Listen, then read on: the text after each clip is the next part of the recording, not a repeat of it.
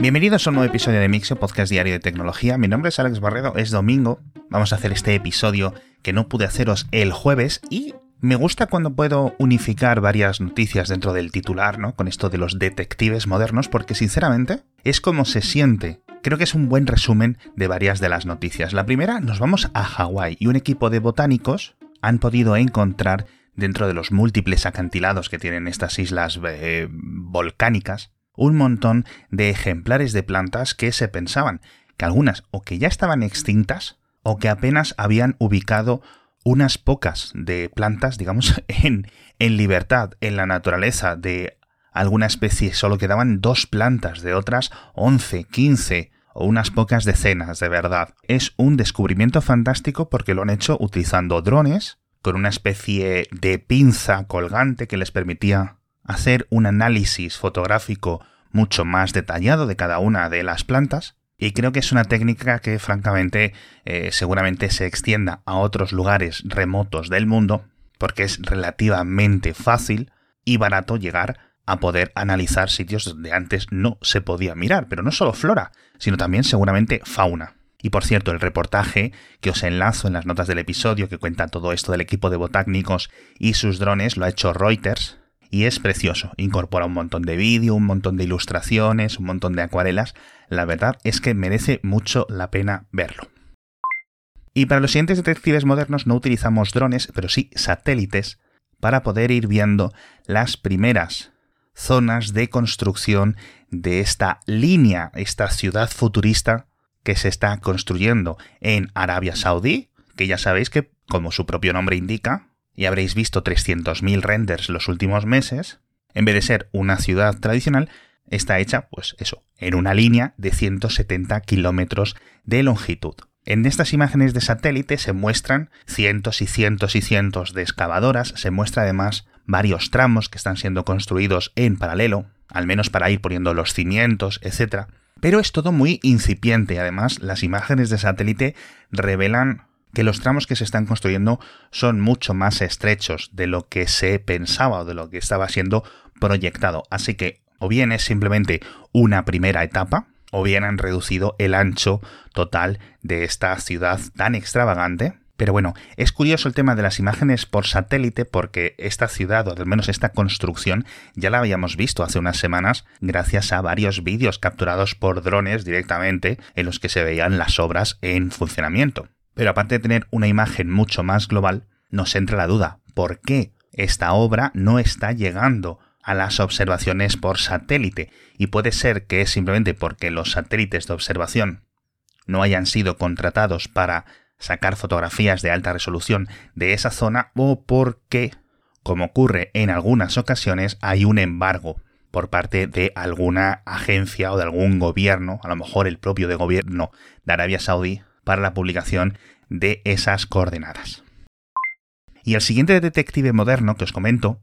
también tiene que ver mucho con la ciencia, y es el caso de una paleontóloga holandesa que el año pasado cautivó al mundo porque publicó un hallazgo bastante interesante de unos eh, peces prehistóricos y precisamente por varias características de los fósiles pudo comprobar que no solo habían sido causados en apenas unas horas después del impacto del asteroide de Yucatán, eh, aquel que acabó con casi tres cuartas partes de las especies en la Tierra, incluyendo los dinosaurios, sino que además pudo descubrir que fue en primavera, por unos cambios morfológicos que tienen tanto esos peces prehistóricos como sus descendientes actuales en esa época del año. Esto fue, ya digo, un buen estudio, un gran estudio que salió el año pasado, pero que causó revuelo, porque otros de los científicos que estuvieron con ella algunos años en esas excavaciones publicaron un primer paper, un primer artículo científico unos meses antes, explicando y detallando los mismos argumentos.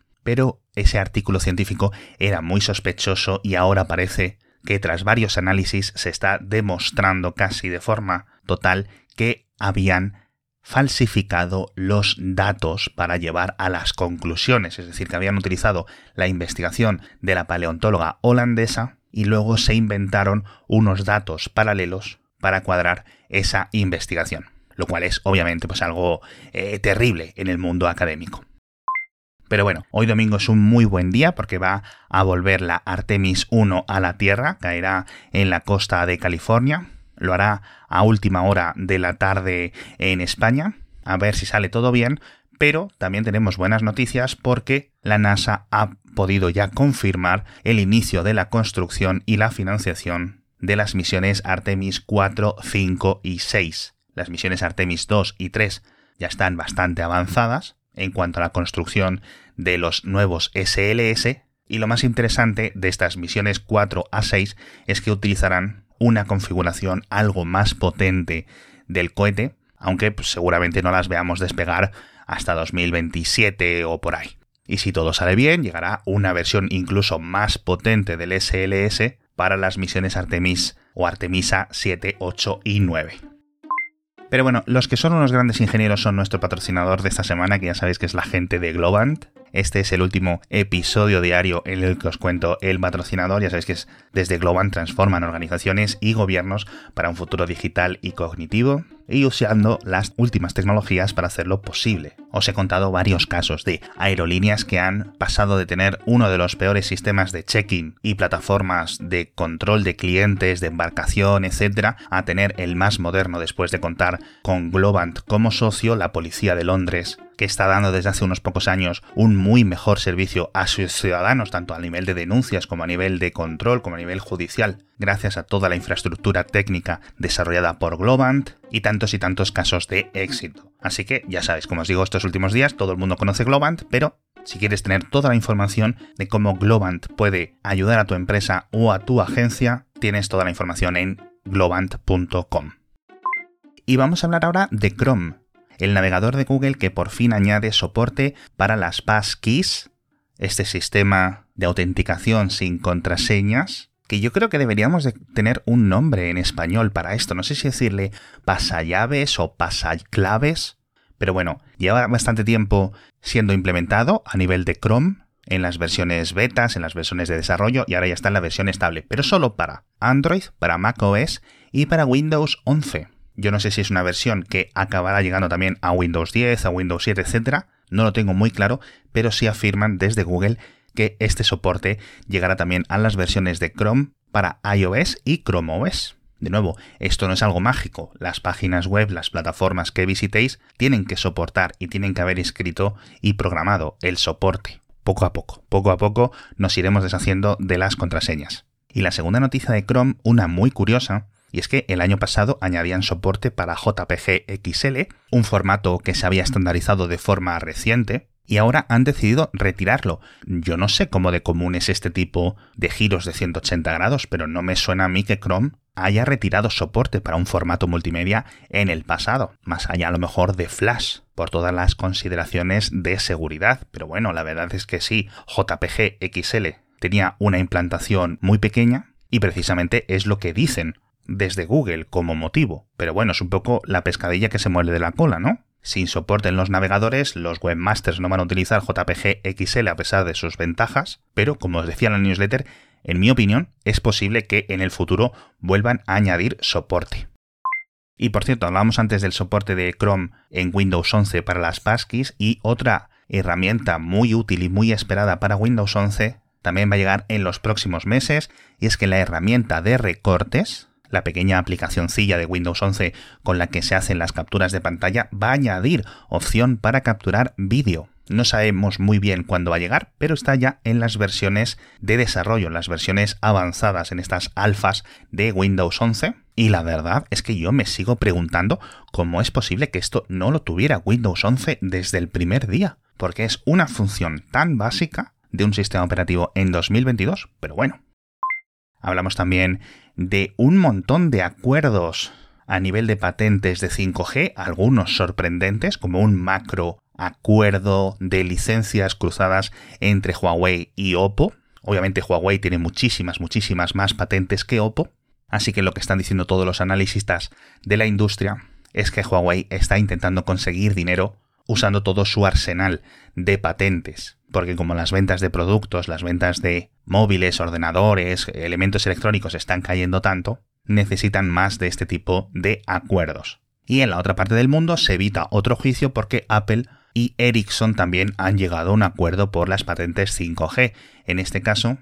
va a ser Apple la que pague una cantidad inicial al fabricante sueco y luego la típica cuota anual por poder incluir múltiples tecnologías que Ericsson tiene patentadas sobre el 5G en sus terminales.